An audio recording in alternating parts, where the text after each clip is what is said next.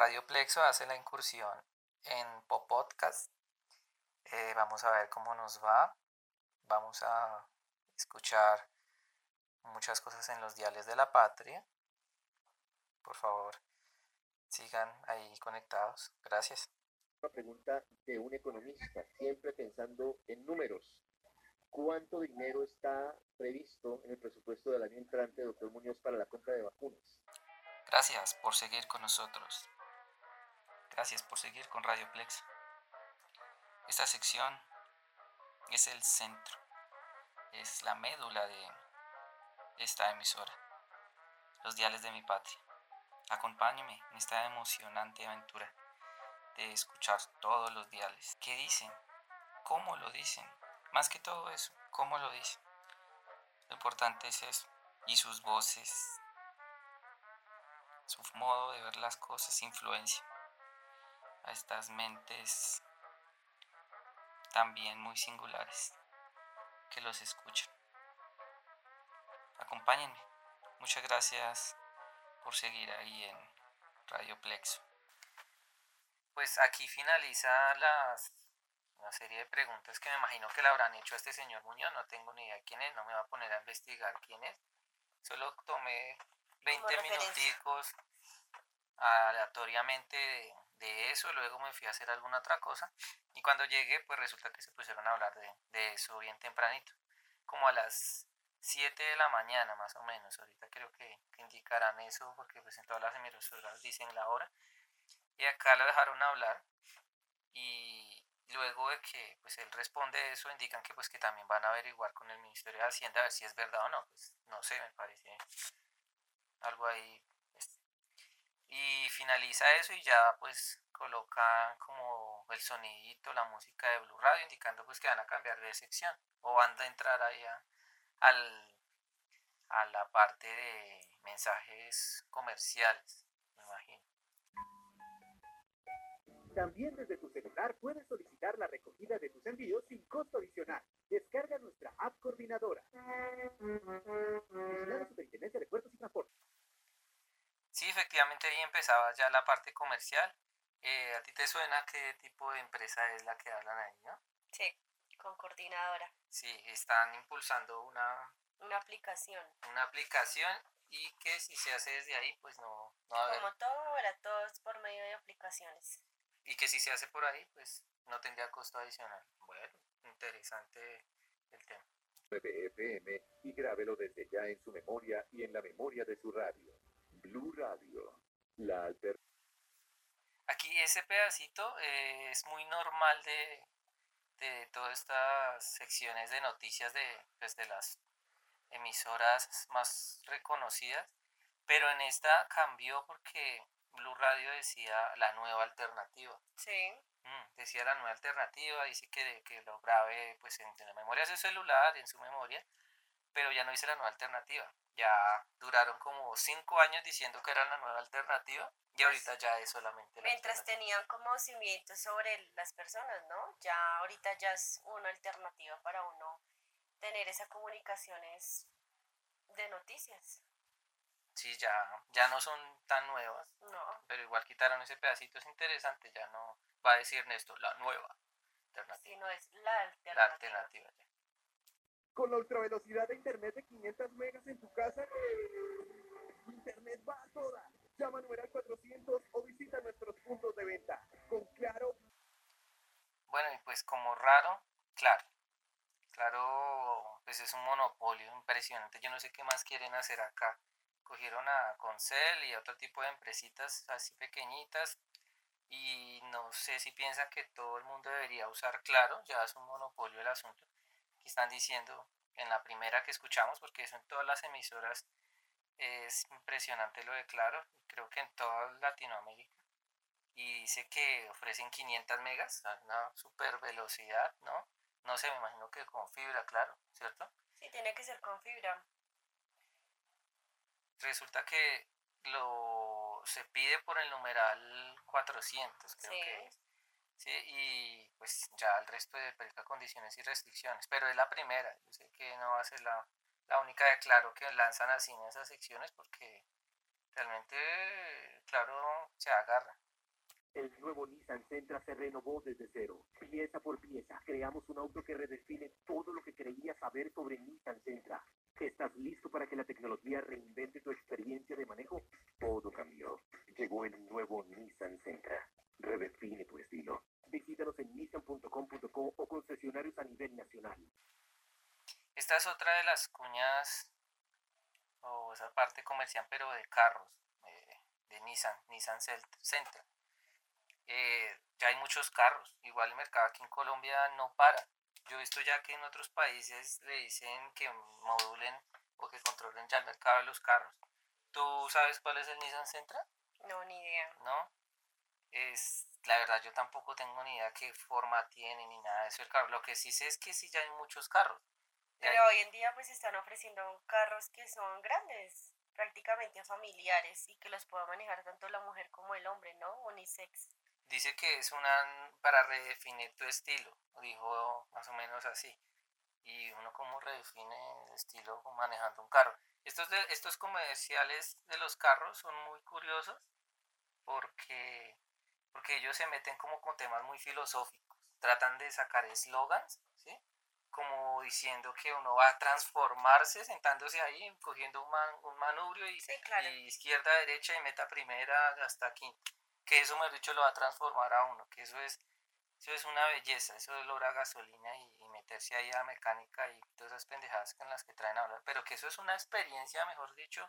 Pero qué experiencia se va a vivir acá en Bogotá si ni siquiera se tienen vías para poder manejar adecuadamente y con las velocidades que tienen. Exactamente, eso no sé, o sea, también, a menos que esa Nissan Sentra, pues no sé, ustedes mirarán, es pronto si es una camioneta para uno pasar por allá por encima de todos esos edificios que están rompiendo para meter al metro, por allá por todo eso, o que uno salga por allá a esos pueblitos a meterse en esas lomas y eso, porque el resto, terrible, acá en Bogotá ya no cabe un carro más y estos nadie los para decirle, oiga, ya.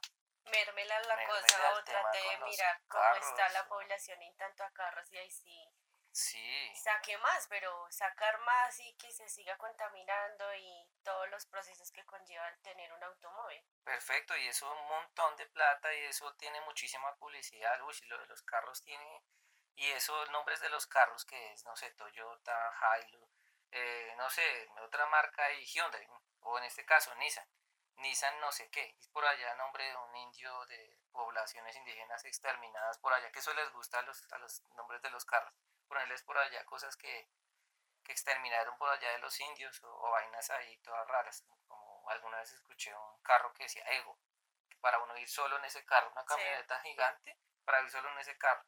Entonces como que como que todo este tema de los carros no impulsa a, al mensaje cooperativo, sino individualista. ¿Sí? Yo solo y mi familia y los demás de malas. Pues eso es lo que ha convencido eso, porque si usted puede tener un carro, puede llevar a sus compañeros del trabajo, ¿no? O dejarlos cerca, pero no, cómprese su carro porque usted puede ir por sus caminos y por sus lados, o como usted dice, con su familia de paseo, o simplemente ir allí a la esquina y va con el carro, pero pues eso es generar más contaminación. En Radio Plexo trabajamos para poder salir desnudos en Soho y llamar la atención de esta muchacha de la polla. Qué muchacha tan linda. Está re linda, está buenísima. En compensar el momento de pedalearle a tus propios sueños es ahora. Invierte en Cedro Monti, proyecto de vivienda de interés social en Zipaquirá. Aprovecha inicio de obra, nueva torre y valorización. Separa con 700 mil pesos tu apartamento con semiacabado. Excelente vista e iluminación. Disfruta clubhouse, sauna, turco, gimnasio, terraza, salón de juego, ascensor y mucho más. Ubicación estratégica, cercanía y conexión con Bogotá. Asesoría virtual, sala de ventas con apartamento modelo. Agéndate. Compensar.com la vivienda. Bueno, en esta, en esta parte habla de compensar y los proyectos de vivienda, o sea, compensar vivienda. Compensar es caja de compensación, salud, eh, recreación, recreación y deporte. Recreación, deporte y también tiene casas. O sea, yo siempre he, querido, siempre he querido ver cómo es que uno puede crear una caja de compensación. Eso es el negocio de este país. Es el negocio redondo. Sí, prácticamente porque uno con la caja de compensación no es que haga mucho. Sí, le cogen y le descuentan a uno todo bueno, no todo, una parte de eso que uno ni usa, sí. a menos que uno tenga, digamos, con subsidio, que uno a piscilago, ¿no? Pero, Pero- pues es lo mismo, o sea... compensar qué tiene pues tiene aquí unos centros de recreación pero casi uno no los usa de pronto mucha gente habla de las cajas de compensación por el tema de los subsidios que le dan por los el- niños es- es- y en los subsidios de vivienda que también brindan. Por ese tema también es eso. pero es una vaina yo quisiera montar una caja de compensación Cafán tiene universidad tenía droguerías no tiene Compensar también tiene universidad. compensar tiene universidad eso es el negocio de este país quién es el dueño de las cajas de compensación y otra cosa ¿tú comprarías en Zipaquirá? Pues, no creería. Eh, Dicen unas casas de interés, no, apartamentos de interés De social interés social en Zipaquina. con, con varias cosas ahí, sí, que, pero en Zipaquirá, muy cercano. ¿Y qué hacemos? Compramos el carro anterior, el Nissan Sentra, Y de Y- paso y- compras la vivienda y de paso la vivienda. para poder ir hasta allá. Para ir allá, sí, porque, pues, no sé. pues, Pero no sin antes endeudarse con un banco, ¿no? sí, claro. Pues eso es lo que les acompaña a ellos. Mm, terrible. Haz realidad el sueño de tener vivienda propia en Salitre Living. Vive en una excelente ubicación diagonal a la Plaza de los Artesanos y al lado del centro de adiestramiento de la Cruz Roja, con amplias zonas comunes para toda la familia y descubre un nuevo y diferente estilo de vida. Apartamentos desde 162 millones 315 mil pesos. Agéndate en www.salitreliving.com. Bueno, acá, acá es otro proyecto de vivienda, pero es, eh, dice que es de Salitre, que queda cerca de la Plaza de los Artesanos. ¿Tú sabes dónde queda eso? Dice algo de cerca del... De la Cruz De la Roja, Cruz donde Roja. uno dona sangre, me imagino yo, quizá ahí al pie. Por donde ahí. estaban esas casas. No, pero dice Plaza de los Artesanos. ¿Eso no es arriba? Y luego ahí no quedaba una plaza de los artesanos en donde quedaba el Museo de los Niños. Eso no hace parte, me parece que eso es un, un conjunto de plaza de los Ah, artesanos sí. también, ¿no? Sí, por ahí, por toda esa zona de parques y todo eso. Que es, pues había un parque y creo que eso lo, pues, lo van a quitar porque el Museo de los Niños ya no existe. No, no existe el Museo de los Niños, No, pero ay, eso lo, lo que lo, lo quitaron hace un buen tiempo, hace como unos buenos años. vea pues. Y dice que a 160 más o menos, 160 millones de pesos. Bueno, pues ahí habría que ver también que, porque por ahí, que, ¿qué sector, qué vía queda por ahí? ¿La 63 subiendo? La 63 Quintanares y lo que es subiendo hacia galerías, Mm, bueno, pues al la frente del Parque Simón Bolívar. la ubicación no es tan mala, pero igual otro proyecto de vivienda, no, no, le puse, no le pusimos atención qué constructora era. Salitre, decía Salitre algo. Bueno, otro de casas ahí, por si, si quiere meter en ese, en ese cuento. Si tienes un par de Skechers, este mensaje no es para ti, porque ya sabes que son los zapatos más cómodos del planeta. Este mensaje es para aquellos que nunca han probado Skechers, para los que nunca han experimentado la comodidad de otro mundo de Skechers Air Cooled Memory Foam. Nunca han flotado sobre el piso en Pillars o probado Skechers sin costura. Te lo estás perdiendo. Así que hemos hecho este mensaje para ti, con la esperanza de mostrarte la luz. Skechers vive cómodamente. Disponibles en una tienda Skechers cerca de ti o donde vendan zapatos con estilo. Bueno, esta es otra, otro, otra partecita comercial, pero Otra habla de unos- acuña. otra cuña, acuña, no, cuña. y hablan de unos zapatos que llaman Skechers. Esos son, es que son zapatos muy cómodos, ¿no? Y según ella dice que tiene Far Mario Club y que, mejor dicho, le, eso es poner dicho, la- vuelas. Sí, que pone uno el pie ahí en una nube y, y que pues simplemente se venden en lugares de zapatos con estilo, ya lo Ajá. y que nos va a salvar, que, que nos muestra, nos da ese mensajito para decirnos que nos quiere llevar a la luz, para la luz de la comodidad, ¿no? O sea, uff, no, Transformar uff, esa comodidad que llegó. tenemos. sí, que uff, todo esto, esto, estas- estos zapatos de madera que tengo, uf, no, me los voy Sí, a cambiar te por saca esos. acá, yo mejor sa- cómprate Mm. Skechers. Sí, de una, no, me, me entró esa cuña, uff, mejor dicho, Linio.com está de aniversario. Aprovecha descuentos hasta del 60% y envíos gratis. Encuentra ofertas en tecnología, electrodomésticos, hogar, deportes, belleza y mucho más. Compra ya desde la app de Linio y en Linio.com. Recuerda, no es en línea, es en Linio. Promoción válida del 24 al 31 de agosto de 2021. Aplica para productos seleccionados. Ver términos y condiciones en www.linio.com.co barra inclinada legales. Bueno, en esta, en esta hablan de, de una cosa que se llama línea de compras en línea. Eh, yo la verdad nunca he usado nada de compras en línea. Mercado Libre, una vez lo usé por allá hace muchos años cuando tocaba tener tarjeta de crédito. Ahorita Mercado Libre eso con cualquier cosa en un baloto algo así se puede usar. Linio está de aniversario. Entonces dice que hay descuentos de hasta el 60% en pendejadas de electrodomésticos, de no sé qué vainas. Aniversario 60%. Dice nueve años, creo que. Sí, dice que lleva nueve años en el mercado. Sí, este sí miramos en un momentico y hay pues bastantes descuentos sobre eso. Dice, no es en línea, es en línea. O sea, uff, qué, qué gran. Qué gran eslogan. Sí, no es en línea, es en Muy línea grande, porque es sí. línea. Excelente, o sea, bravo el asunto. Entonces, pues para los que compran en, en, en línea, porque pues yo no soy de esos, a mí no me gusta, la verdad, yo no, yo no me he adaptado a esto, yo no, yo no, compré alguna vez en Mercado Libre y ahí ahorita que Alibaba, que, que por mucho he usado LX y eso para encontrarse uno por ahí en algún centro comercial para entregarle a uno las cosas. Pero así en línea, que, que yo compré así y que Black Friday y que Black Tuesday, Black Wednesday, Black Monday, todo ese inglés mío eh, para ir a comprar pendejadas así, porque pues es- ahorita creo que les van a poner eh, en la reforma tributaria impuestos a las aplicaciones, a todo eso. Ahorita mira, ya no van a...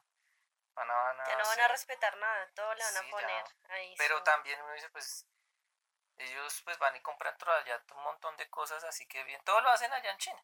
Pues sí, Sí, lo hacen allá en China y después dicen que la industria nacional no sirve, que no crece, que no sé qué, pero así como, ¿no? Pues ahí está, pues otra cosa, si quieren comprar ahí pendejadas, ahí está en línea y está barato. Bueno, con descuento. Volvió la Feria Tecnoclaro y no te la puedes perder. Ven a Plaza Claro del 19 al 29 de agosto y aprovecha los superprecios de aniversario. Prepárate para encontrar toda la tecnología en un solo lugar. ¡Te esperamos! Promoción válida del 19 al 29 de agosto de 2021 o hasta agotar unidades disponibles para la feria. Lo que primero ocurra. Condiciones y restricciones en claro.com.co. Háblame suavecito, cuéntame lo que piensas, échame tus vainazos, bríndame tu sarcasmo, vamos juntos al abismo, indignate, Radio Flex. Y otra de Claro, ¿no? Pero esta habla de Plaza Claro. ¿Tú has ido a la Plaza Claro? eh, no, no he ido, ¿No? no. Yo Sé que queda ahí en la 68, pero la verdad no.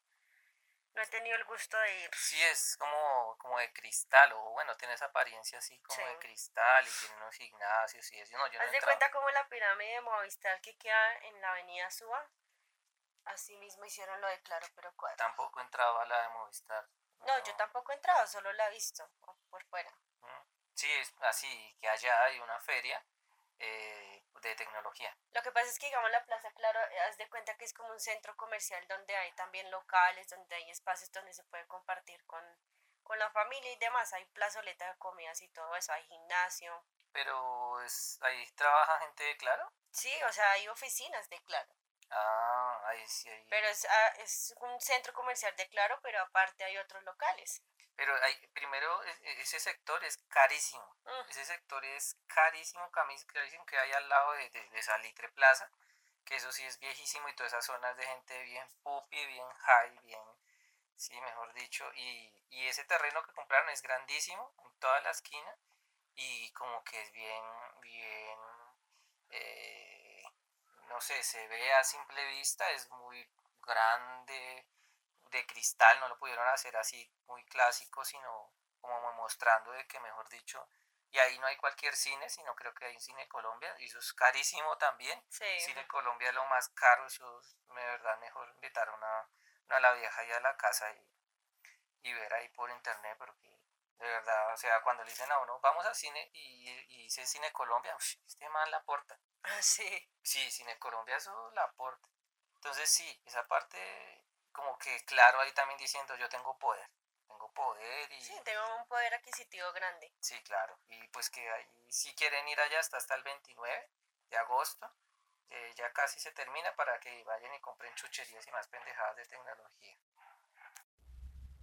Con Nissan Stray, la aventura se vive afuera. Disfruta de nuevas aventuras con tu familia con toda la seguridad y comodidad que te ofrece Nissan Stray por sus tecnologías de vanguardia y sus siete puestos. Conócela en nuestros concesionarios o en nissan.com.co. Nissan Stray, la aventura se vive afuera.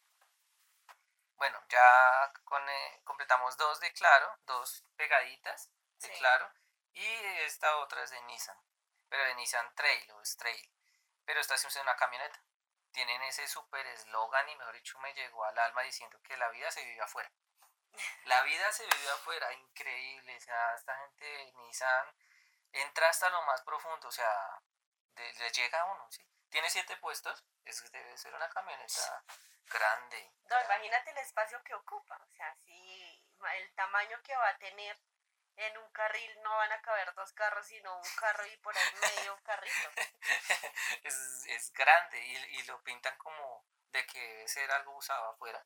Sí. como por allá cosas de campo, eh, por allá mm, atravesando piedras, así como, como esos comerciales que uno dice al lado de un puente, pero no, el man se quiere meter por la ladera del río, por las piedras y el río para ver qué, qué pasa. ¿Qué potencia sí, tiene qué eso? poten- no, mejor dicho, qué chévere.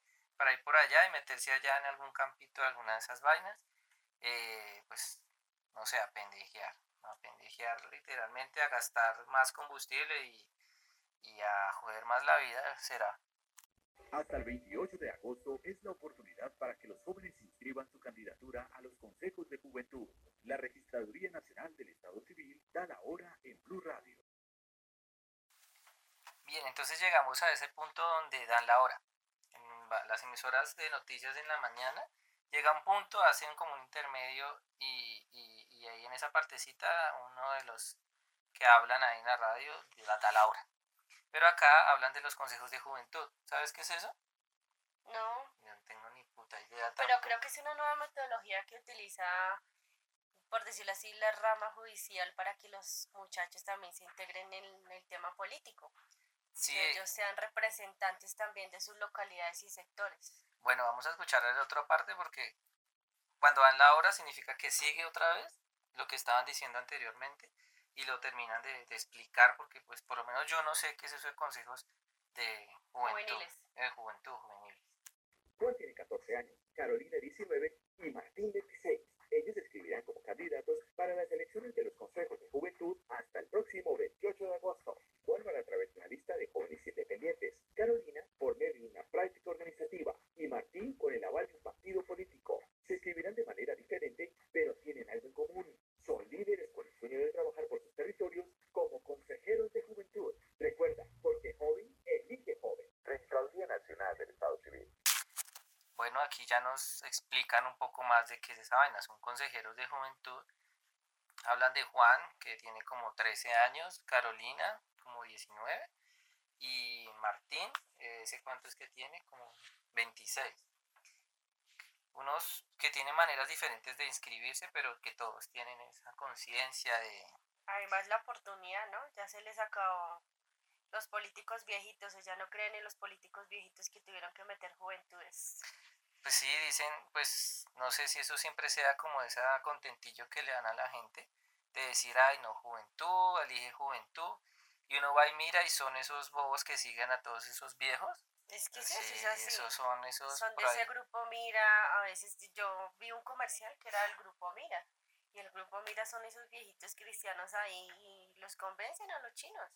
Digamos, es como si subieran los hijos de Uribe. Esos bobos son Mm, la misma, mis- pues son jóvenes, pero es que, o sea, ser joven en este país y en cualquier otro lado del mundo a mí no me dice nada bueno. No, igual usted tiene, como dicen por ahí, tiene cola atrás y pues su papá está ahí siempre. ¿Qué pasó con el hijo este de Galán?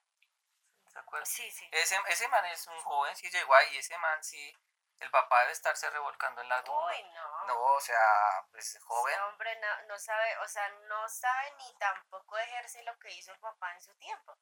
Se deja llevar por todo. Este tema de los consejos de juventud, yo sigo diciendo que son contentillos ahí de chinos de esos que los empujan. Hay uno que decía que por el aval político, una- es un bobo esos que por ahí va a subir para pedir por allá que acaban algunos de esos partidos y van y le lambe primero al, al, al liberal, partido liberal, que ese sí, mejor dicho. Sí. Y luego conservar, y si no, ya todos esos partiditos, eso, ¿sabes? Se- o sea, hay más partidos, uno levanta una piedra y hay un partido político. Eso, y todos ahí, la misma mierda. Jóvenes, que jóvenes, ¿no? Yo he visto jóvenes, en serio, jóvenes, son unos petardos, unos bobos igual que los otros viejos. Que sean jóvenes a mí no me dice absolutamente nada, No. ni nada bueno. Bueno, aquí de nuevo ya toma control el noticiero de Blue. ya habla, pues Ricardo la no es tan fastidioso, ahora me parece agradable más escuchar a, este señor Ricardo algo que a Néstor, o sea, es un alivio, estoy contento de, eso.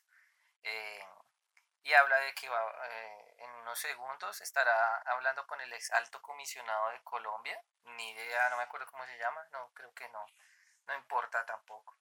Y sobre la tutela que va a poner estos, estos señores de la unión temporal, no sé qué, que pues si no estoy mal es de los 70 mil millones que se, sí, que se perdieron, pero que es importante saber que Janssen, que pienso que son los de Johnson y Johnson, ¿no? Sí. La vacuna de ellos, que ahora mágicamente hicieron estudios y dijeron que ahora sí va a ser necesaria una tercera dosis, que porque... No, una, un refuerzo, porque esa es una sola dosis. Ellos dicen... La de Johnson y Johnson es solo una dosis. Ah, Lo que requieren con esto es darle como una segunda dosis que lo llaman refuerzo. Es un refuerzo que aumenta las defensas por nueve meses más o algo así. Vamos a ver qué más dice el señor que investigó en los Estados Unidos. Está diciendo la farmacéutica Ricardo Janssen Johnson que de acuerdo a los receptores de la vacuna contra el COVID estarían protegidos en los ocho meses que tiene más o menos el mismo tiempo de la de Pfizer y BioNTech. Y Johnson Johnson dice que los estudios están mostrando que esta dosis de refuerzo de la vacuna ofrecería este aumento nueve meses en anticuerpos en comparación con la vacuna por sí sola. Y los estudios publicados se están produciendo mientras se espera y se prepara para el próximo mes ya esta tercera dosis de las otras dos farmacéuticas. Y el anuncio de Johnson manifiesta y muestra que una dosis de refuerzo de esta vacuna mostraría el aumento rápido y robusto en los anticuerpos que se unan a los picos nueve meses más alto que 28 días después de la vacunación primaria de dosis única.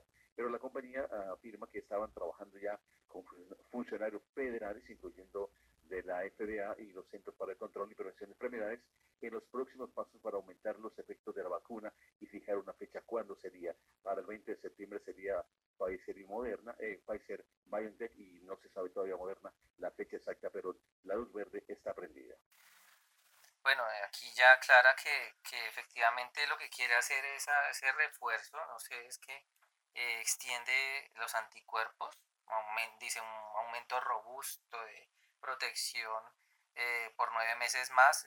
Yo pues pregunto aquí, no, no lo entiendo porque se supone que uno se vacuna para que ya quede bien, no es porque me vacuno para que me dure unos mesecitos y después vuelvo y me vacuno, no, pues, porque no sé, yo tengo una serie de desconfianza contra estas farmacéuticas y pues por mi libertad de conciencia no, no me metería en ese juego, no, no me vacunaría, yo no me vacuno, pero pues me dice, o sea, tú me dices que Johnson tiene una sola dosis. Johnson solo maneja una dosis y lo ha venido haciendo desde que salió. Por eso lo que quieren hacer es como un refuerzo, lo que decía ahí bien, de esos anticuerpos para que se extienda a nueve meses, lo que no tiene, digamos, la Pfizer. ¿Y las otras vacunas? Digamos, Pfizer y Azteca y la otra que no recuerdo el nombre son dos dosis.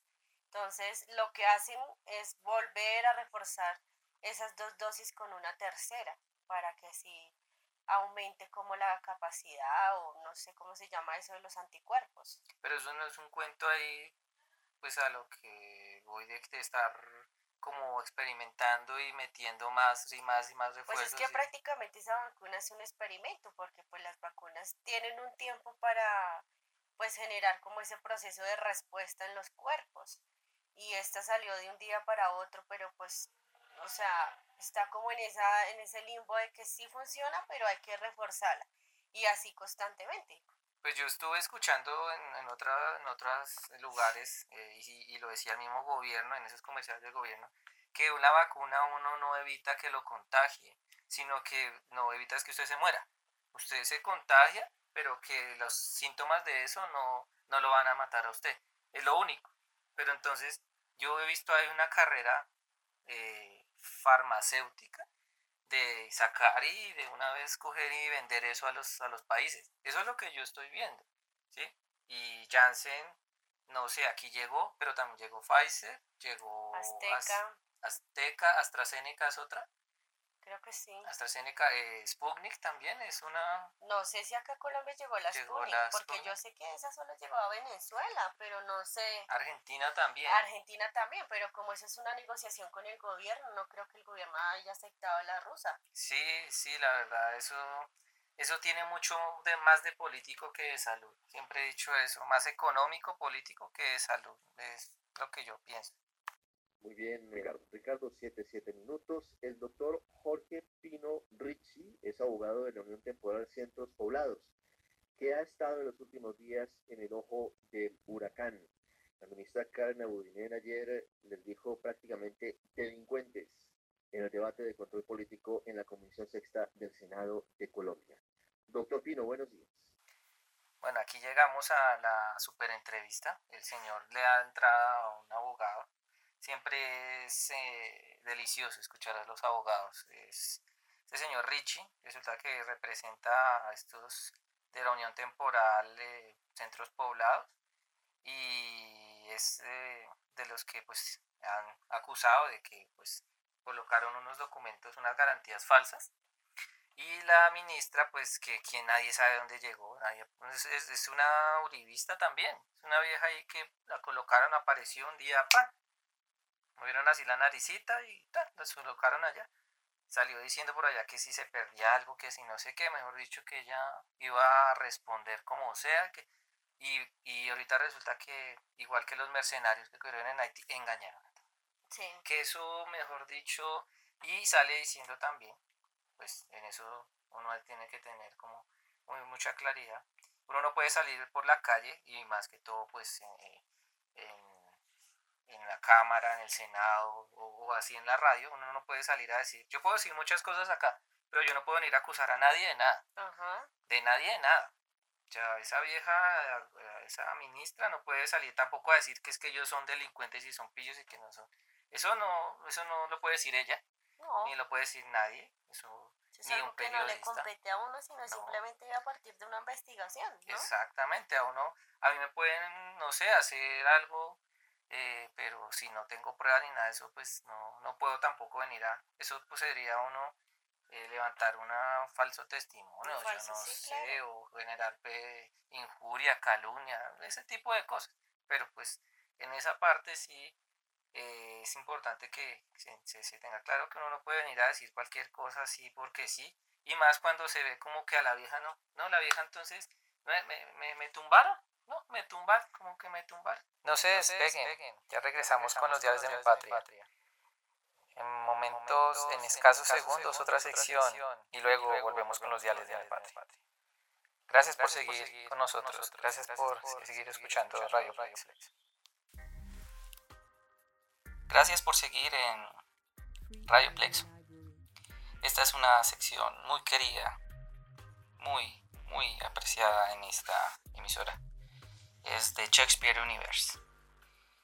Eh, es una sección que habla acerca de muchas cosas de la vida. Y de paso nos ayuda a comprenderla en el idioma universal. Porque todo el universo habla inglés. Muchas gracias por seguir ahí. La noticia de que él se retiraba de la gira, pues es en nuestras palabras decíamos, que era el comienzo del fin, pero pues siempre lo tuvimos a él y al resto del grupo como eternos. Y a él, él, Sí, hay, hay cosas que uno no entiende por qué pasan. Particularmente eh, con, con respecto a los Toms, que se supone que firmaron un pacto mucho más firme con el diablo que Robert eh, Johnson. Eh, Robert Johnson, para los que no saben, sí, fue ese Francisco el hombre de los norteamericanos. En todas las culturas populares hay un Francisco el hombre. Ese hombre que busca riqueza, que busca talento y lo busca desde la manera aparentemente más sencilla. Y es persiguiendo al diablo y obligándolo a que éste le entregue sus talentos y esas riquezas a cambio de su alma. Un preciado tesoro de todas las culturas. No, nadie, nadie quiere entregarle el alma al diablo salvo si le ofrecen una gran fortuna. ahí estaba ellos, es aquí estaban los Rolling Stones, venían de ahí, de este pacto. Los Toms tienen un pacto con el diablo, que es mucho más fuerte que el pacto que hizo Robert Johnson. que hizo con Satanás y que hizo Francisco el Hombre con Satanás por el intercambio de utilizar el acordeón. Recordemos que Robert Johnson murió muy joven. Satanás cobró rápidamente esa alma. Es que es muy chistoso. Ayer en medio de todo eso, pues los memes que no se demoraban en salir. El, el meme de Norberto. Sí. ¿Qué me dices? El insulto tan grande, pero yo sé que te ofendió, yo sé que te ofendió. Radio, Lex, la radio, a mi voluntad. Oh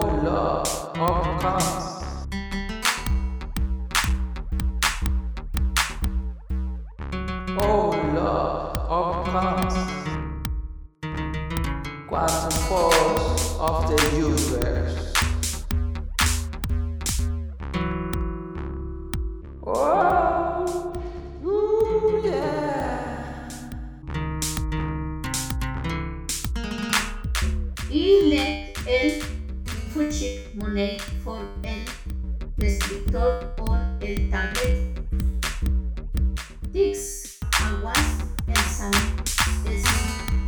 Tein calfin aumentis one water target toward el distain in an on dropping. Sí, acaban de escuchar de What is to the Back, de True the Emperor of the House. Hola, mi nombre es Alejandro Bogotá Montaña, porque tengo mamá también, y soy Radioplex. Esta canción no es Let It Quick del álbum Checher Yaya South, donde por primera vez aparece el baterista fallecido. Que bien está sonando Charlie esta noche, eh, dice Jagger. Me escribió el viejo Cacreco. It's really fucked me out. ¡Claro! ¡Claro que sí! Yo nunca me había sentido así desde la muerte de John Lennon. Bueno, no me tocó. Sé que Brian Fry estaba enfermo eh, de los Eagles. Bowie, así como fue grande, no era uno de los progenitores. Eh, hay que clasificarlo como en la segunda o en la tercera. Eso es duro. Eh, George Harrison, sabíamos que estaba en tratamiento. Cruzábamos los dedos, pero esperábamos eh, lo mejor. Pero Charlie Watts, dice Bob Leston en su carta, pero agrega el show debe continuar. Ese es el mantra de la música. Eh, CC Top continúa la gira. Sí. Uno de los integrantes se va y los demás cogen maletas y se van, arrancan. Decir que los Stones estaban al mismo nivel de los Beatles eh, es falso. Sí.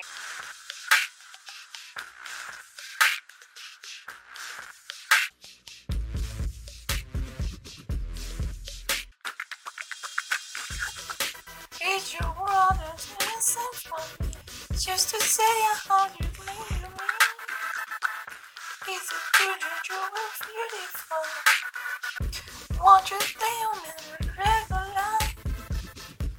Wow baby I didn't see the world But I didn't see myself another girl.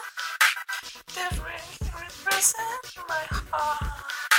You're standing one near I can see that the hands, walking in the audience hands. I can see that the contestant is standing in the glass of the lamp and. To the dear that it will be. To the big gods to the crazy. Say like my dear, will never be my love. My love. My love. And another woman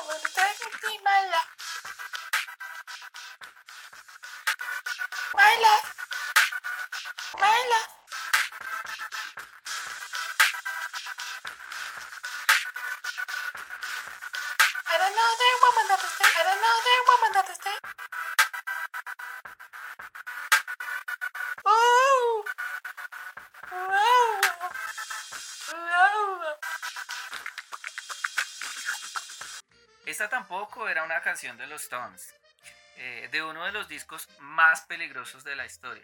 Se llama eh, Get Cheese Yaya South, uno de los álbumes en vivos más populares que se han grabado en la historia del rock and roll. Abriendo ese disco está Jumping Jack Flash Live, con un Charlie Wax impecable, el que se le menciona en varias ocasiones durante esa grabación. La historia es una cosa impresionante no solamente de la historia de Charlie, sino de Mick Lightwood, eh, Mick Taylor, la de Big Wyman, en fin, la de Brian Jones, Sí. tantas cosas para contar de los Rolling Stones. Eh, el viejo Led Zeppelin no lo puede creer. ¡No! Charlie Watts, eh, At the Drop, Fastest Shift This Store. Charlie Watts se tuvo que ir de la gira de este año y nos compramos la historia. Estaría bien. No iba a estar listo para los shows. Eh, esto había pasado en otras bandas antes y Charlie no fue uno de los que testeara los límites de la vida. Pero de repente se murió y nadie lo puede creer. En especial aquellos que estuvieron ahí, dice Led Zeppelin. Mucho antes de su tiempo, como resultado de las aventuras como también del infortunio. Pero hemos llegado al punto en el que las causas naturales y los problemas de salud que no son engendrados por el camino de la música empiezan a jugar un papel importante. Nadie vive para siempre, ni siquiera los Rolling Stones. Sí. La música lo hace, pero aquellos que la hacen no. Se pone peor. A pesar de lo importante que es esta música para nosotros, no es ni siquiera la mitad de lo importante para las nuevas generaciones. Y la verdad es que los Stones nunca vendieron tantos discos de todos modos porque era un show en vivo. Sí, sí, sí. En vivo se siente. La música lo penetra a uno. Es una experiencia religiosa. Sí. Y Charlie Watts era uno de los dioses entregándonos esa experiencia y lo sabía. Sí, claro. Pero nunca lo vio como parte del estrellato, sino como un trabajo, como una utilidad, como un servicio. Él era útil y era necesitado, era necesario. Estaba ahí, entregando el latido para la banda más grande de rock and roll que ha dado el mundo. Y los quiero invitar a que no sean tan salvajes al manejar. Gracias por seguir ahí. Volvemos con los diales de mi patria. Muchas gracias. Doctor Pino, ahora que me permite seguir con la pregunta, le pido sí. Que, que no engañe a la audiencia, se lo digo con mucho respeto, pero no puede usted venir a decir aquí que todo estaba perfecto y que aquí el Ministerio TIC tomó decisiones porque quiso tomar decisiones. Le quiero recordar que se falsificaron las garantías y eso pues Eso no es cierto. responsabilidad la Unión Temporal. ¿Ah, no se falsificaron? No, no, eso no es cierto. No hay. No, a ver, hay una. Es, es, que- es, es- yo Le no sé por qué pido- le pido claridad, doctor Pino. Le pido que no enrede la No, audiencia. yo con mucho gusto, Ricardo, le estoy dando claridad. Está enredando la audiencia. La garantía No, no, yo no la estoy enredando. Me da pena, Ricardo, pero usted la está enredando. Porque usted no es juez de la República. Aquí ya empiezan a interrumpirse. Aquí ya, ya no es yo hablo tranquilamente, pausadamente y empiezo a decir esto y lo otro, como siempre hablan todos estos abogados, que esto y lo otro, sino que ya el periodista de una vez dijo no, no, espere, espere, porque es que esto no, no, no, no es así, no es así como, como de ese modo que usted lo está tomando, porque dice que ellos no pueden esperar a que se el, el tribunal administrativo se demore todo ese tiempo a darle la respuesta porque toda esa gentecita pobrecita se va a quedar sin, sin empleo porque los embargaron, Sí.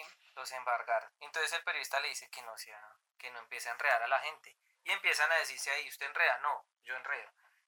Yo no enredo, usted sí enreda, no, pero es que usted es el que está enredando. No, pero es que yo estoy aclarándole porque es que usted es el que está enredando a los oyentes. Sí, claro. Y empiezan los dos ahí ya a decirse ese tipo de cosas y pues ya se empieza uno como a, como a tomar ya más claridad de hacia dónde quiere llegar esa unión temporal, ¿sí? Esta, esta gente de verdad con las que sale. Y el periodista pues que también empieza como a, a decir una vez, es que falsificaron esto y de que lo que hizo el Ministerio TIC pues también eh, estuvo bien y eso y, y pues no. No, o sea, lo que hizo la ministra también es, ella no es juez, igual que le dice este señor al periodista, usted tampoco es juez. Sí. Ustedes no son jueces, sí, nosotros podemos hacer esto y, y tenemos aquí un abogado que, pues como sea, nos va a defender. Creo que el man debe cobrar hartísimo por eso, por salir ahí en la radio diciendo que es que van a quedar personas desempleadas, que es que violaron derecho. Él hace todos los recursos para defender a cualquiera. Eso, así sea el más pillo de los pillos, tiene su, Pero pues su tiene su, defensor. sí, claro, su defensa ahí. Y aquí en Colombia las, las leyes, los abogados, y bueno, en todo el mundo, los abogados estudian no para defender a la gente, sino para encontrar los huecos en la constitución y en las cosas. Ellos son, ellos son como excavadores, o son como no, ¿cómo sería eso? Esos que encuentran, que encuentran caminos que no, que no ¿Qué, son exploradores? fáciles, como exploradores, como esa gente así como, como en la oscuro, como en la sombra, Sí, sí, que uno contrata para que le, le- le- le consiga atajos. Eso. Los abogados son personas que estudian quién sabe cuántos años, se leen quién sabe cuántas cosas para encontrar huecos.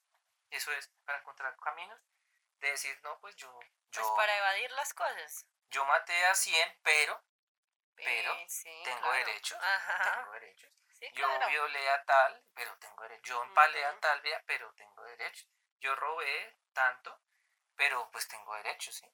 Y entonces claro. eso es lo que hace el abogado.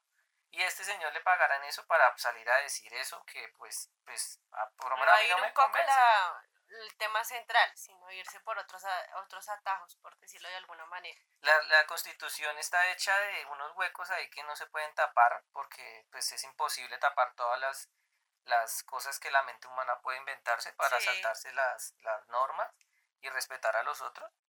Pero pues de todas formas, pues eh, estos abogados pues son personas que uno no, no termina de comprender porque uno no, o sea, uno no, no podría hacer eso. Uno no podría decir, oiga, pero si usted es que ustedes claramente, pues, entonces, todo eso lo hicieron, pues así de ese modo, pues es que, oiga, pero es que usted vea cómo mató a esa señora, o sea, no, igual, igual, el man, Da, da lo mismo. sí, da lo mismo. Eh, aquí en este caso, pues, el abogado, eh, pues, tiene ahí sus herramientas, eh, sus recursos y parece que le sirven, porque si no sirvieran, creo que no le dejarían haber hecho la tutela de una vez el- la opción de tutela le hubieran dicho no, porque es que no, pero sí se la aceptaron. O sea, ahí también uno dice, el camino hubiera sido por tal lado, pero yo como voy a culpar aquí al abogado de que encontró el otro camino y le Sí. funcionó. Pues ni modo, ¿no? Sí, ahí sí muy, como muy dormidos, muy dormidos acá en, o sea, igual de si roba, si, si esta gente, suponiendo, robó a la, a la ministra esta también muy dormida, muy dormida, y después salir a hacer escándalos y a echar, porque allá fácilmente la podrían demandar por ponerse a decir, por- por ponerse a decir cualquier cosa. O sea, eso es algo que en ese sentido el abogado puede decir es que ustedes no son jueces. Y bueno, y otra de las cosas que yo quería preguntar, aprovechando. ¿quién se inventó ese formato radial de que un periodista pueda coger a un a una persona y acorralarla? O sea, Mm. ellos creen que pueden venir a hacer, hacer eh, darle una confesión a alguien en, en- en radio. Sí, ¿Será O que ellos piensan eso? ¿Qué periodista se le inventó semejante? O sea, ¿quién es el que se inventó esta estupidez? Que un man va a salir ahí diciendo, bueno, pero, oiga, pero es que, ¿usted por qué no lo hizo? Oiga, sí. No, usted tiene toda la razón. ¿Sabe qué? Yo confieso, periodista. ¿Sí? Usted Mm. tiene la razón. No, sí. Señores audiencia, es que yo lo hice porque se me dio la regalada gana, ¿sí? No, y como dice ahí, o sea, él cree, el locutor este cree que es un juez, ¿no? Para venir a, a arreglar ya todo el problema y la investigación que se lleva, que tiene un curso y unos procesos. Entonces eso no es así. Exacto, eso pues pueden haber ahorita cosas mucho más polémicas y eso, pero yo digo, si, tam- si el man le dejaron hacer la acción de tutela, si lo dejaron hacer la acción de tutela, porque yo digo, el man va a llegar ya, señor, necesito hacer la acción de tutela, y le dice, no, no, no porque aquí la ley dice que no se puede, Sí. pero aquí me están diciendo que pues que ni, ni no se puede, ni, ni se puede, pero, pero como que no hay problema con eso, entonces hagámoslo. Y lo dejaron hacer, entonces, pues a mí me parece que, que también el abogado no se va a ir a joder al cliente. Él buscó el camino que era y, y también llega y bueno, aquí están rellenando, ya van var- con varios minutos diciéndole al señor, pero ¿por qué lo hizo de ese modo? ¿Pero por qué lo otro? Y él, pues, porque se me dio la regalada gana y se podía. A mí nadie me prohibió que, se, que lo hiciera. Y efectivamente, llegamos al punto donde el abogado ya directamente le dice, pero es que usted no es juez, hermano. Ni la ministra es juez, ni el ministerio es juez. Esperemos a ver qué pasa. Radio Plexor. No nos encuentra en Facebook, Twitter, Instagram, TikTok, Kawaii, Telegram, Stream. No me pueden encontrar en ninguna de esas partes. Si me necesita, tíreme una piedrita a la ventana. Gracias. Radio Plexo. El ministerio tampoco es juez de la República. Nadie es bandido hasta tanto no sea condenado. Penalmente es una garantía constitucional. Mire, ¿ustedes estaban incumpliendo el contrato? Había un reto o sea, en la ejecución del contrato, pero los equipos ya estaban en el país.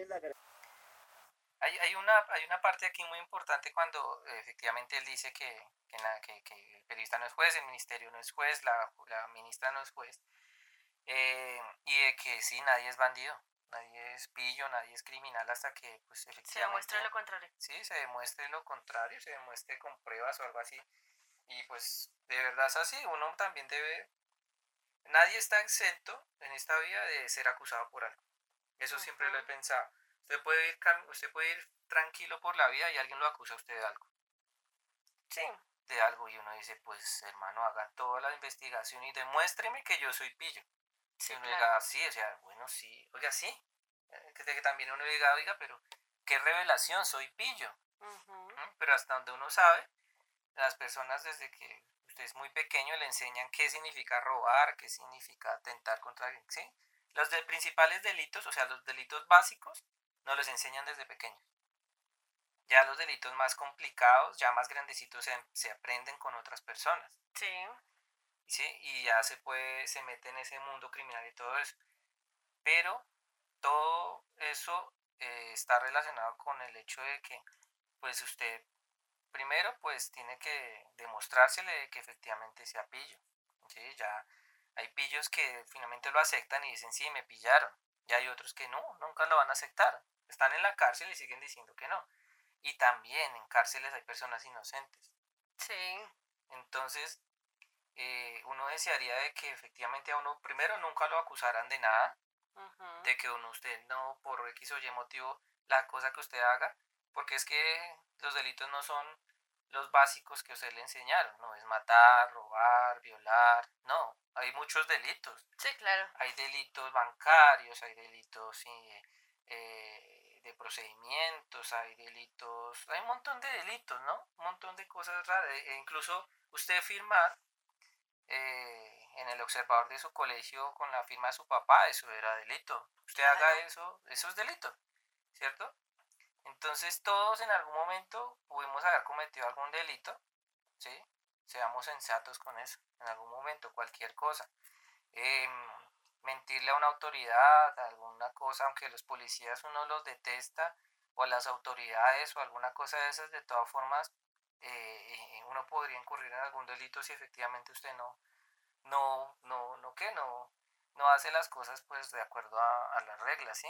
Sí, a los lineamientos que se tienen. Exacto, y hay personas que están, o sea, tanto hay personas que van a la cárcel por cosas supremamente injustas, a las que les cae completamente la ley y toda la, todo su peso, y hay otros a los que es muy, es muy laxo, es muy suave, ¿sí?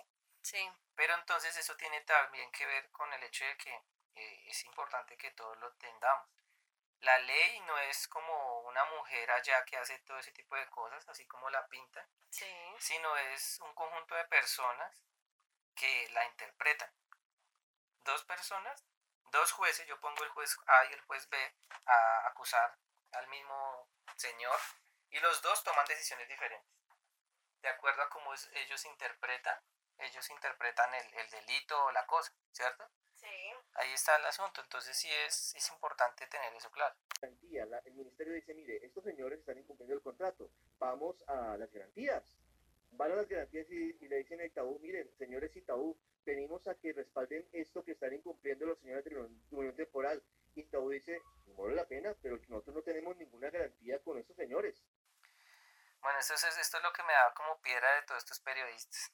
Eh, si, eso, si eso es como tan obvio, ¿sí? El, ellos son pillos. Sí. Eso sí está obvio. Si es pillos, hay pruebas, el banco dijo esto, el banco dijo lo... Eh, ¿Para qué lo entrevistan? ¿Que, que, que están rellenando ahí igual que yo el programa? Ellos, ellos lo que buscan es dar una solución, que ellos son capaces de sacarle la verdad, por decirlo de alguna manera, a la persona, pero pues eso no es así. Yo no he visto el primer periodista que haga eso. Y, y si lo hace, igual no es el trabajo del man. O sea, los periodistas, un periodista que tiene que hacer, un periodista tiene que preguntar, tiene que investigar, tiene que ir a un lado, al otro, no tiene que tener como una posición e informar. Señores, investigué esto, vi esto, escuché esto y se los voy a transmitir a ustedes. Por el periódico, por el televisión, por el noticiero en la televisión, por el noticiero en la radio por unas aplicaciones. Eso, eso es lo que tiene que hacer un periodista. El periodista tiene que no, no tiene ni siquiera que opinar. Yo no, yo no, yo no sé si es que para opinar uno tenga que ir a estudiar periodismo. Que yo sepa no. No. No, que yo sepa no. O sea, opinar lo hace una persona sin estudios, lo hace un analfabeta. Para estudiar lo hace el, el, el, el- la persona que medio aprende a opinar. Un bebé, un bebé, una- una- un niño pequeñito tiene una opinión sobre algo Sí. pero no, no hay que ir a la universidad a, a aprender a, a opinar. Y estos periodistas, yo no sé en qué escuela, la, escuela fueron, a qué universidad fueron, pero ahora todos son expertos opinando. Incluso o- expertos en opinión. Ustedes no tienen que ser expertos en eso, tienen que preguntar y mostrar qué les, qué les respondieron. Aquí parece, según lo que dice el señor y lo que le pregunta, que ya está todo solucionado. O sea, ¿para qué? ¿Para qué van a los jueces si el periodista ya dijo que no, ya, el man es culpable? él- no, él lo solucionó. Sí, el este man lo solucionó. Estos periodistas y su, y su gente que está ahí lo solucionó. Aparte de ser periodista, es juez y, Y y sí, dictamina las leyes. sí, de una vez juez y verdugo. Sí. Ya, él de un solucionó porque, bueno, sí. Aquí, me, aquí dice una vez, le pregunta, bueno, pero es que ¿por qué les hicieron eso? Eh, no, pues ustedes incumplieron. Y el de abogado dice, uy, pues, pues sí, sí. Y hubo demoras, dice, hubo demoras. Entonces ahí entran las cláusulas, ¿no? Sí. Cuando no se demora en alguna cosa, entran cláusulas. Y las cláusulas le decían, venga hermanos, ustedes están demorando, ¿y qué pasó con la plata? ¿Y qué pasó con esto? Yo no he visto ni un solo puesto ni ninguna sola vaina de esas. Y le preguntaron a la ministra, no sé qué. Ella dijo, no, pues estos manes no han hecho nada, pues, ¿qué medidas tomamos? Resulta que los embargaron y ahí estos manes sacan las uñas y empiezan a jugar con estos abogados a, a defenderse. Pero pues si ya está todo solucionado, ¿para qué les preguntan, cierto? Sí. Acá estamos viendo lo mismo que vamos a ver en muchos, y he visto yo en muchos, o he escuchado yo en muchos noticieros, que uno dice, señor periodista, pero usted ya tiene todo solucionado.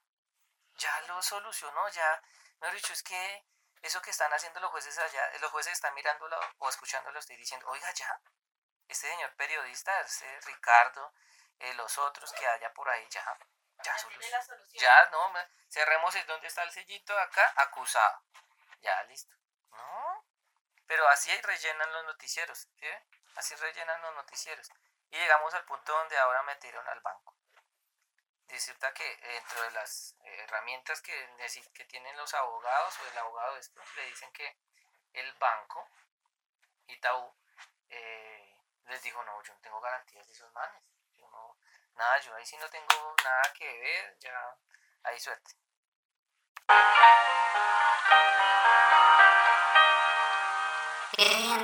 Chiquinquirá, Radio Plexo a sus oyentes, denuncia votos calientes del niño y la coneja. Virgen de Chiquinquirá, votos calientes del niño y la coneja. Somos felices con su sintonía. No se despeguen, ya regresamos con los diarios de mi patria. En momentos, en escasos segundos, otra sección y luego volvemos con los diarios de patria. Gracias por seguir con nosotros, gracias por seguir escuchando Radio Plexo. Esta sección, aquí en Radio Plexo, se llama Venga le leo un ratico. Gracias por seguir conectados a Radio Plexo. Historia criminal del cristianismo. Los orígenes. Desde el paleocristianismo hasta el final de la era constantiniana. Un libro de Karl-Heinz Deschner. Bueno, pasamos al capítulo 1 de este libro directamente porque la introducción, él habla acerca y cita varios teólogos y también las razones por las cuales él eh, empieza a escribir esta serie de libros. Son 10 libros donde se enfoca no solo en la iglesia, sino en el cristianismo como tal. No quiere separar la historia sagrada de la historia profana, la historia normal, porque es la misma vaina. Es básicamente lo mismo que yo siempre he dicho. Pues, el- lo que pasa es que este señor se investigó absolutamente sobre pues todo con respecto a eso y pues no es una historia aparte, sino es una versión. que parece que se oculta ya que tiene sus propias luces y sombras. Entonces, de una vez pasamos al capítulo 1 porque el primero es extenso y habla acerca de todas esas razones que pues efectivamente y con toda razón tiene el Señor para empezar esto que pues mm, se, en ese momento fue algo muy complejo, pero pues que el Señor con todas las pruebas que tenía ni siquiera la iglesia lo pudo ganar. Él estuvo en muchos juzgados y, la iglesia y mucha gente lo demandó y todo eso, pero el Señor siempre ganó ante todo eso. Eh, la verdad, nadie nunca le pudo refutar nada de lo que él pues hizo, de lo que escribió. Y pues hasta el día de su muerte, pues nadie eh, pudo pues hacer que una demanda sobre él pues eh, tuviera un, pues, se fuera por un camino pues que a ellos les favoreciera él. Este señor creó una obra genial, la verdad, donde habla acerca de todo eso y pues se enfocó en estudiarla como iglesia y como creencia también, no la separó, ¿sí? y pues lo explica muy bien. Es algo que parece muy interesante que ustedes lo escuchen. Y pues vamos de una vez al capítulo 1. Capítulo 1. Antecedentes en el Antiguo Testamento. Eh, el escritor tiende a citar algunas frases de personas creyentes y de no creyentes eh, al comienzo de cada capítulo, ¿vale? ¿Y qué sucedió? El ángel del Señor, dicen, cayó sobre el campamento de los asirios y mató de ellos a 185 mil hombres. Y al día siguiente, los que se alzaron no vieron más que cadáveres. Esos son los frutos del temor de Dios. San Cirilo de Alejandría, doctor de la Iglesia. Muestra claramente que la historia cultural e histórica e historia política no se pueden separar. Esto que es patente en general, lo es mucho más en el caso de Israel, en cuya historia apenas se menciona una batalla que no tenga algún motivo religioso. De Martinus Adrianus Beck.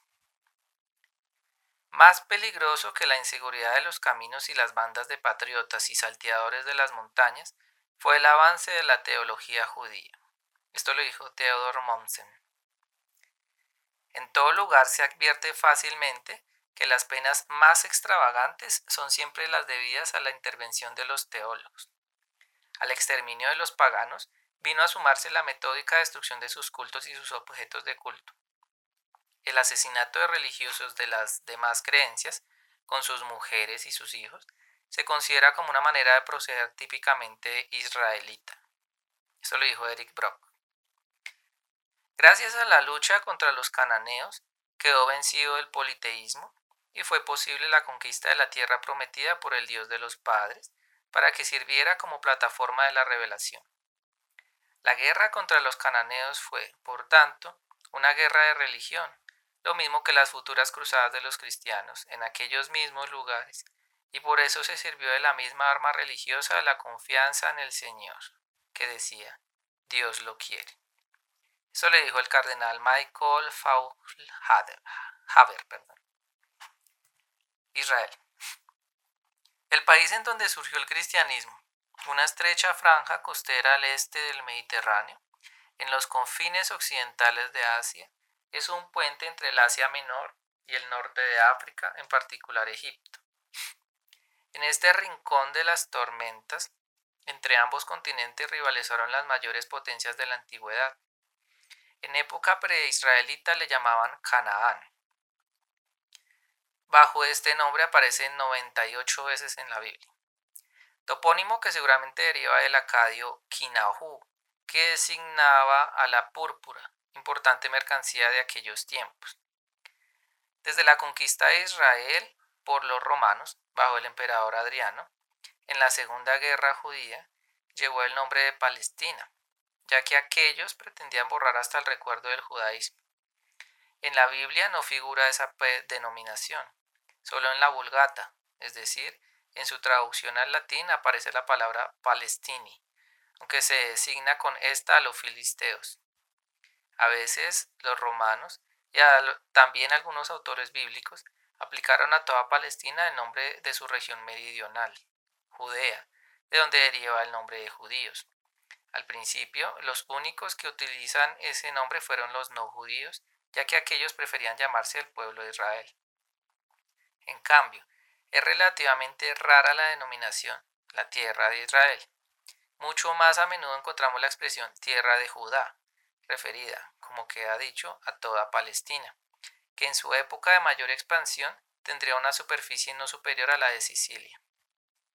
A todo cuanto usurparon como herencia de disposición divina le dieron nombre también el nombre de tierra de promisión, como dice todavía la epístola a los hebreos, o tierra santa, siguiendo la costumbre según la cual la palabra santa tiende a cubrir con un manto deslumbrador los territorios, las intenciones y los personajes más oscuros. En el Talmud leemos sencillamente la tierra, lo que ha sido celebrado por Daniel Robs como involuntaria ironía. La tierra por antonomasia, la tierra de Dios. El asentamiento y el buen Dios. Esta es otra parte. Los israelitas, pueblo nómada, pastores de ganado, según algunos investigadores, ocuparon parte de la tierra de Canaán, quizá en el siglo XIV antes de, la era de Jesús, y con toda seguridad en el XIII, donde se fundieron con otros invasores anteriores, los hebreos, proceso que intuimos pacífico a medias, y en todo caso difícil, históricamente llamado asentamiento, y que sigue siendo un problema muy discutido. No obstante, es indudable que hay que buscar sus orígenes en el debilitamiento de la autoridad egipcia. Las doce tribus, que hasta entonces habían, vivido separadas, cada una por su cuenta, formarían una anfictionía de fuerte matiz religioso, una especie de estado teocrático, cuyos centros serían los santuarios o lugares de peregrinación. Con el tiempo, estas tribus se unieron alrededor del culto a Yahvé, a Yahvé, pues no fue una unidad natural o consanguínea, sino que se basaba en la alianza entre con este dios. Ciertamente adoraban además a otras divinidades y espíritus, como él, de origen semítico, una deidad dotada de un miembro particularmente voluminoso, que luego acabó confundiéndose con Yahvé. Conocieron también el culto a los astros, a las fuerzas de la naturaleza, a las divinidades domésticas, como Terafín, a ciertos animales, como el becerro la serpiente, a lugares sagrados como árboles, fuentes y rocas. Poco a poco, los israelitas fueron destruyendo la nutrida red de las ciudades, estado cananeas de la última edad de bronce, que se extendían a las comarcas de Palestina y Siria, y eran defendidas por ejércitos en parte mercenarios de un nivel cultural bastante superior. En suma, un país por el que, como sabemos, corría la leche y la miel y os di tierras que vosotros no habíais labrado, y ciudades que no habíais edificado, para que habitaseis en ella, y os di viñas y olivares que no habíais plantado. Todo esto puso Yahvé en sus manos, y junto a las constantes matanzas de cananeos, en el, en el Antiguo Testamento llamados también amorroos o hititas, y descritos como totalmente degenerados. Los israelitas lucharon contra amonitas y moabitas. De estos últimos vencieron en cierta ocasión, según la Biblia, a unos diez mil hombres robustos y valerosos. Y pelearon siempre contra los filisteos, de los que Samgar mató él solo a seiscientos, según se afirma, con una reja de arado, a lo que apostilla el traductor Lutero que aquel fue el libertador de Israel. Precisamente la enemistad contra los filisteos, quienes, procedentes seguramente de las islas del Egeo, dominaban cinco ciudades costeras: Gaza, Asdod, Ecrón, Ascalón y Gat. Sirvió para dar forma al delirio nacionalista judío y forjar la unión de las tribus, antes mal avenidas. Los israelitas guerrearon contra los Tiscal, los midianitas, los arameos y, como no, también contra ellos mismos, hasta el punto que Betel, o la casa de Dios, pongamos por caso, fue destruida cuatro veces entre los años 1200 y 1000 antes de Jesucito. Ahora bien, esas batallas no eran profanas, aventuras de vagabundos sanguinarios, salteadores de caminos ni bandidos de la estepa. como lo llaman una lo llama una crónica contemporánea de Tel el sino obra de un reino sacerdotal y nación santa. Solo dicen en el Éxodo 19.6. De pastores de carácter puro, en los que ardía el Espíritu Divino. A las órdenes de caudillos carismáticos. A la cabeza de todos ellos combatía Yahvé, en el que no perdona a nadie su castigo, cuya nariz exhala humo y cuya boca escupe fuego devorador, el que arroja llamas, hace llover azufre, envía serpientes encendidas y la peste, el Señor de los ejércitos, de las huestes de Israel, y el guerrero justo, el héroe terrible, y el Dios terrible, el Dios celoso, que castiga en los hijos la maldad de los padres hasta, a la, hasta la tercera y la cuarta generación de los que le aborrecen. Cierto que alguna vez Yahvé usa de misericordia y realiza acciones salvíficas, pero si alguna vez se preocupa por los paganos, ello solo sucede en la medida en que los gentiles eran judíos en potencia, como dice un Fireware. Por lo demás, de él solo emanan tribulaciones, destrucción, no poca ruina súbita, por ser para los habitantes de toda la tierra. Cuando hace acto de presencia, el mundo tiembla, se estremecen las montañas y los enemigos caen como moscas. La regla de oro para el trato con una ciudad enemiga. Cuando gracias a Yahvé, tu Señor, haya caído en tus manos, pasarás por la espada todos los hombres que en ella habiten, y serán tuyas las mujeres y los niños, así como las bestias y todo cuanto hubiere en ella. Evidentemente, tan misericordioso trato solo está reservado a los enemigos lejanos, a los más próximos.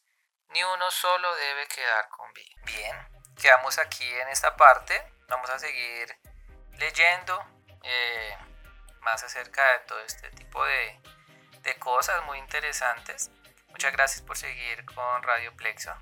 Los quiero invitar a que no sean tan salvajes al manejar. Gracias por seguir ahí. Volvemos con los diales de mi patria. Muchas gracias.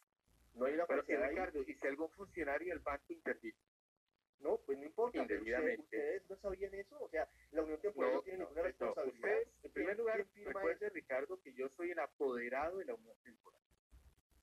O sea, yo soy el apoderado de la Unión Temporal. Y no, yo no soy la responsabilidad de la Unión Temporal. No, lo por que vino la Unión por no darse Temporal, lo cuenta que ha- de que la, la garantía es falsa. O sea, nadie se dio cuenta de la Unión Temporal que estaban No, en primer en un lugar, no se puede calificar de falsa una garantía hasta tanto un juez de la República así lo disponga. vale.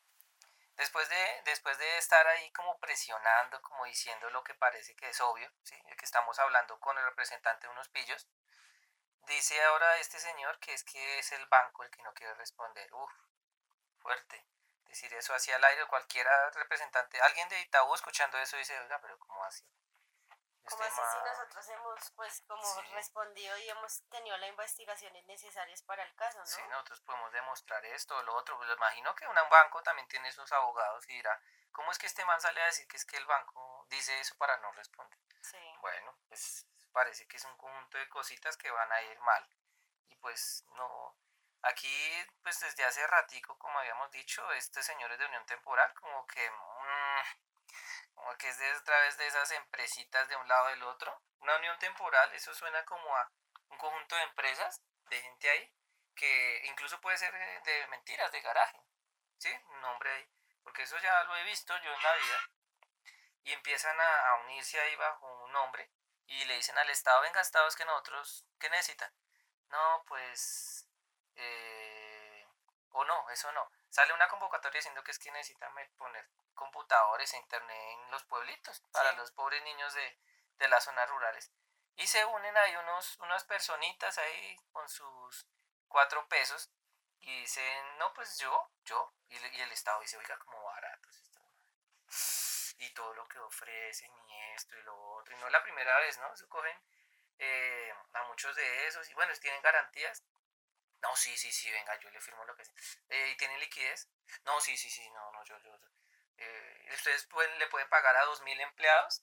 Sí, no, nosotros le podemos pagar a Sí, sí, sí, o sea, desde que tengan, hágale. desde que ellos adquieran la licitación, o sea, todos sí, sí, Todos, sí. sí, sí, sí, y, y claro, con ese tamaño de esa licitación, o sea, claro, 70 mil, hasta donde yo sé, es un anticipo, o fue un anticipo, y, y es ni siquiera la mitad, No. ni siquiera la mitad de todo lo que valía eso, ¿listo? Entonces aquí, este señor vaya y, mejor dicho, dice eso eh, acerca del banco, que pues, uno diría al banco también podría joderlos diciendo, pues hermano, o sea, nosotros somos garantes, pero si no tengo, tenemos un documento donde diga que somos los garantes de eso, pues no, no somos nada y pues ya ustedes verán qué hacen. Sí, claro. Eso es muy importante. Lo que hay en este momento, no hay garantía. Doctor, doctor Pino, es que, es que confunde a sus oyentes, los confunde. Doctor Pino, hoy no hay garantía. No, si hoy no, vamos eso no a es cierto. A decirle, señores, Unión Temporal Centros Poblados incumplió el contrato, por favor responda, y Itaú dice, me vale la pena, yo no tengo ninguna garantía firmada. Pero Pues no por hay garantías, doctor Pino, no existen. por supuesto que él lo niega, por supuesto que el banco lo niega para no pagar. No, pero Si usted le pregunta, pues, muy por grave. supuesto. Usted está afirmando que Itaú está mintiendo para no pagar la garantía del No, no, no. contrato. Yo lo que estoy diciendo es que no es posible afirmar que la garantía es falsa hasta tanto un juez de la República así no lo disponga. Eso es lo que estoy diciendo. Bueno, efectivamente, eh, el periodista dice lo mismo que yo pensaba, de que uno no puede tampoco salir a decir que es que el banco dice eso para no pagar. Eh, si Itaú no tiene garantías y si pues dice que, que lo que supuestamente hicieron ahí es mentira y que es- eso no existió, que ese, pues Sí. ¿Cómo va a pagar? Yo no he visto el primer banco buena gente, o sea, eso que dice que le ponen el alma, que es su banco amigo, que mejor dicho, sus sueños, sus grandes historias, y se muestran ahí historias de gente que se endeuda y que después monta negocios y soy el CEO de tal negocio de esferitos, soy el gerente de tal nuevo negocio de tapitas. Mm, Unos negocios ahí todos chimbos, en serio. El emprendimiento de ahorita es, es una mierda, son unas pendejadas. Esas empresas duran tres años. Eso ya se sabe. Sí, claro. Las empresas ahorita duran tres años. Todos los emprendimientos y las pymes duran más o menos tres, tres años, más o menos. Porque se quedan sin liquidez, sin clientes, se quedan sin, sin capacidad de competir. Porque es que Colombia ahorita se volvió esa idea del presidente y no sé, estos ministros de que Colombia puede llenar de pymes. Hmm. Sí, o sea, eso es como poner un puestico de arepas en cada esquina. ¿Quién No. compra? ¿Quién compra si todos vendemos arepas? Una pyme es aquí, pues, ella, mi compañera, ¿sí? De aquí de, de, pues, del análisis. Y yo formamos una microempresa. Somos Ajá, una pyme. sí. ¿Y a quién le damos trabajo? A nadie. A nadie, se jodieron. Pero hay una pyme, ¿cierto? Pero las pymes ahorita son el papá, la mamá, el hermano, eh, el hijo. Eso es una Entre pyme. familia, sí. Eso es una pyme. Eh, esa, esta cosa de la industria naranja, ¿cómo es que se llama esto? Economía La naranja. economía naranja es poner un puestico de arepas en cada esquina y uno no sabe, pues, eh, quién le va a comprar a quién, ¿no? Porque yo vendo arepas, no le voy a ir a comprar arepas al otro. Y así es, esas son las pymes, ahora vimos, de- porque es que lastimosamente hay que tener industria grande, industria fuerte. Sí, hay que, no defiendo a los ricos, pero es que las empresas grandes son las que emplean. Sí.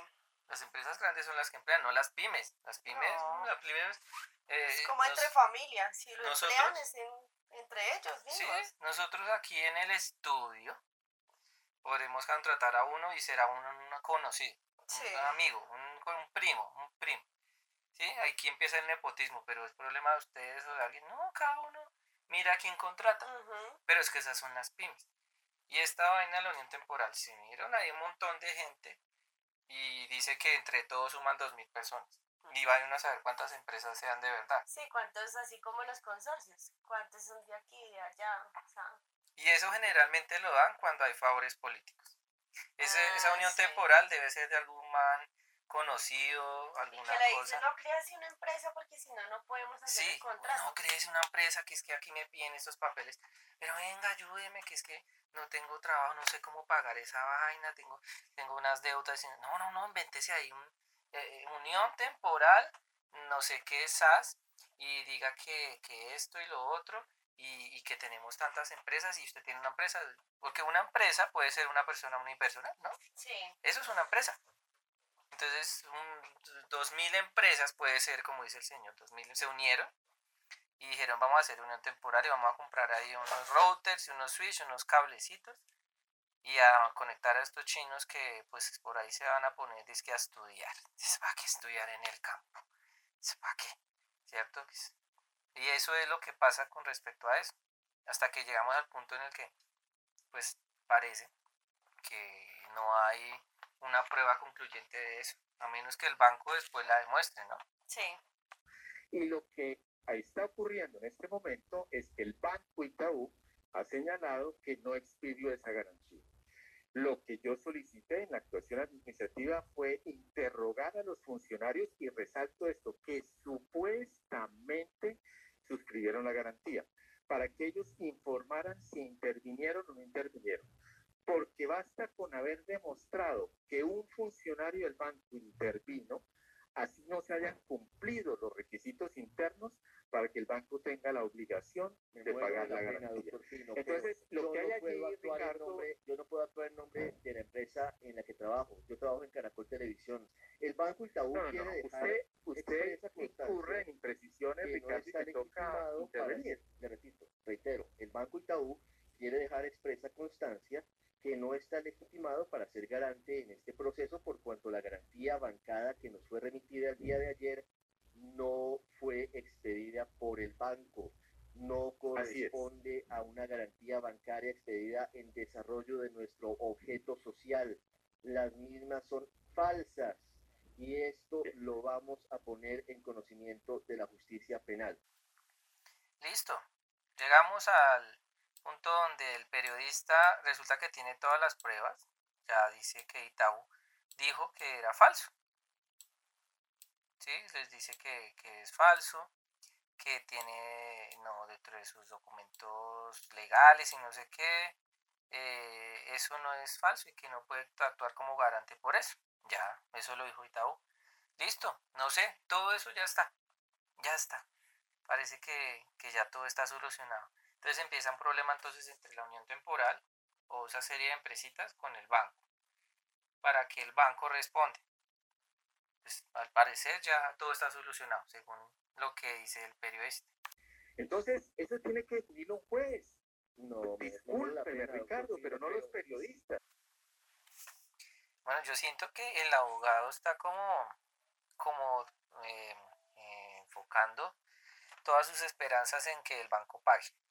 El banco ya dijo que era falso, que el documento era falso, que ellos no pueden ser garantes, que no, pero como que él dice que algún funcionario del banco hizo algo, entonces pobrecitos jodió a las 2.000 personas y a todo ese conglomerado de empresas eh, de la unión temporal eh, por algún coso eh, raro ahí entre, entre los funcionarios del banco, entonces el banco tiene que pagar.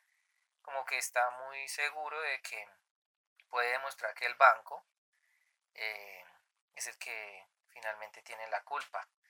Eh, la verdad es cada vez más complejo el hecho de que pues al parecer todo eso ya está y rellenan aquí tiempo bastantes minutos en, en radio, no sé, esperando que el periodista, pero eso, eso lo hacen todos. No se pone a escuchar todo eso y como que, no sé, la opinión pública aquí para qué sirve, sobre todo en Colombia.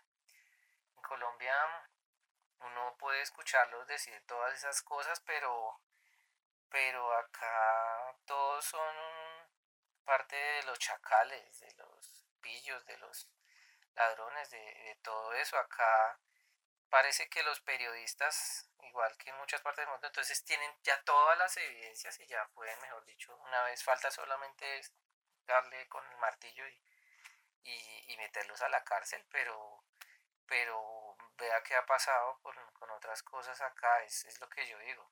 Eh, acá 70 mil millones de pesos creo que mm, va a ser igual que lo de Interbolsa o lo de cartel de la contratación, eh, esas cosas ya tan grandes, una cosa, o sea, las cosas demasiado grandes, o sea, en Colombia los titanes no se pueden encarcelar.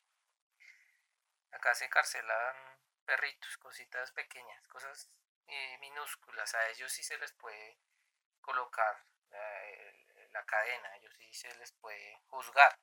Las cosas ya demasiado grandes como que se abruma el Estado, como que se abruma la justicia, como que, uff, no, eso es, es impresionante, eso es tanta, tanta plata.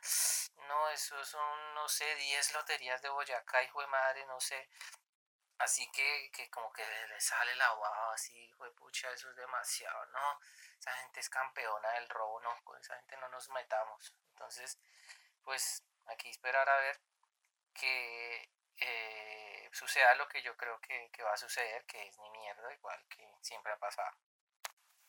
Bueno, aquí ya finalizamos este, esta serie de comentarios acerca de más o menos 20 minutos de algo que se colocó eh, mm, sin demasiada planeación, solamente ahí a, a, ver qué decían en esa emisora elegida, que en este caso fue Blue Radio.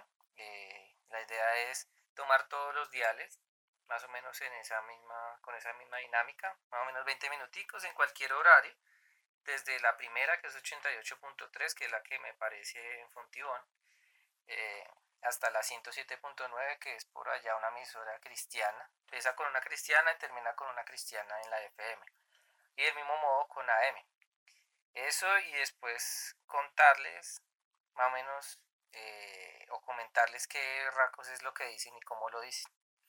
Acá el superabogado indica que, pues, que ahora resulta que van a demandar al Estado por eso, eh, pero no por 8 millones, 8 billones, que vendría siendo pues la totalidad del contrato, sino por un poquito menos, que, que en, ese, en ese sentido los, los grandiosos periodistas de este país pues se equivocaron. Sí van a demandar, pero no por 8 billones, sino por un poco menos, que es y de que pues el grandioso presidente Duque pues no va a permitir que, que pues vulneren los derechos de, de, estos, de estos personajes, de los empresarios pujantes de este país que pues se meten a ese tipo de cosas, luego incumplen y ahora resulta que embargarlos pues como medida pues, pues los pone así mal y, y, haría que dos mil personas se quedaran sin empleos y que pues todos esos equipos, los 70 mil millones están en equipos en bodegas, imagínense.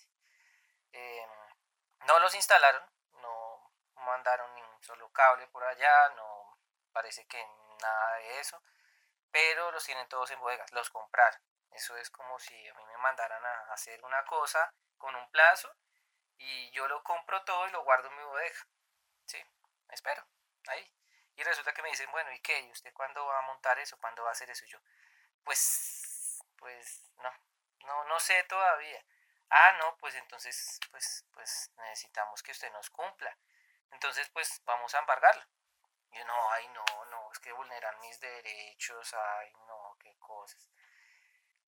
Así, básicamente es eso. Entonces, eh, pues, ese conjunto de, de, de, de, errores, de equivocaciones, primero aceptando una acción de tutela de, esa magnitud es que por el derecho fundamental de una persona como si fuera una persona normal contra, no sé, el Estado, sino que es como un desfalco grandísimo y un incumplimiento eh, en unas obras, ¿sí? en un proyecto que se hizo pues para eh, llevar la internet a los niños de las zonas rurales, pero pues como que los chinitos se van a quedar mamando y hasta donde yo sé claro, creo que es el otro que está ahí metido en eso. Entonces, eh, esperemos que por lo menos claro, pues ese emporio yo creo que pues lo va a, a, manejar un poco mejor.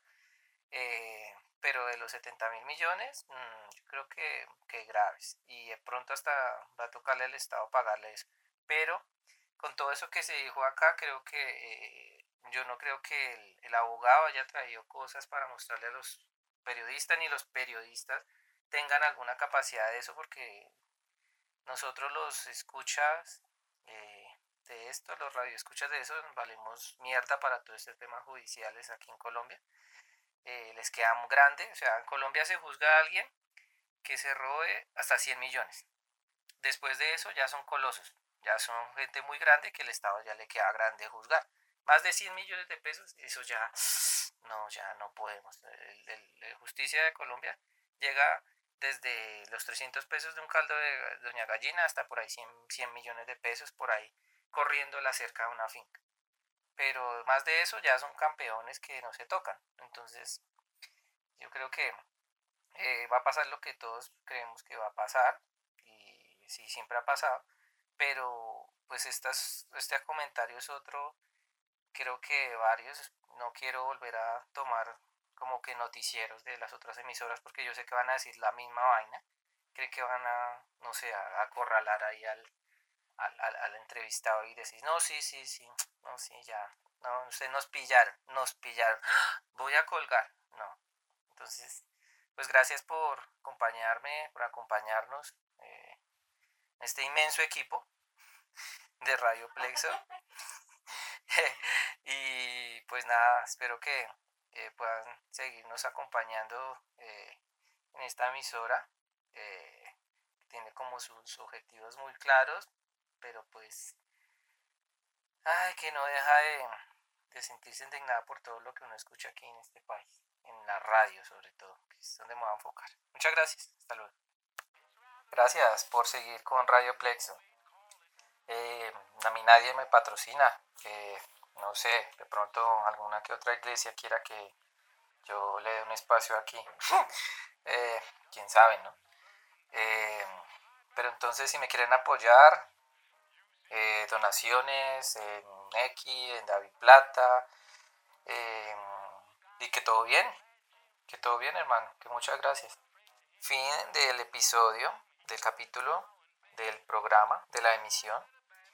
Eh, aquí eh, desde este podcast. Muchísimas gracias.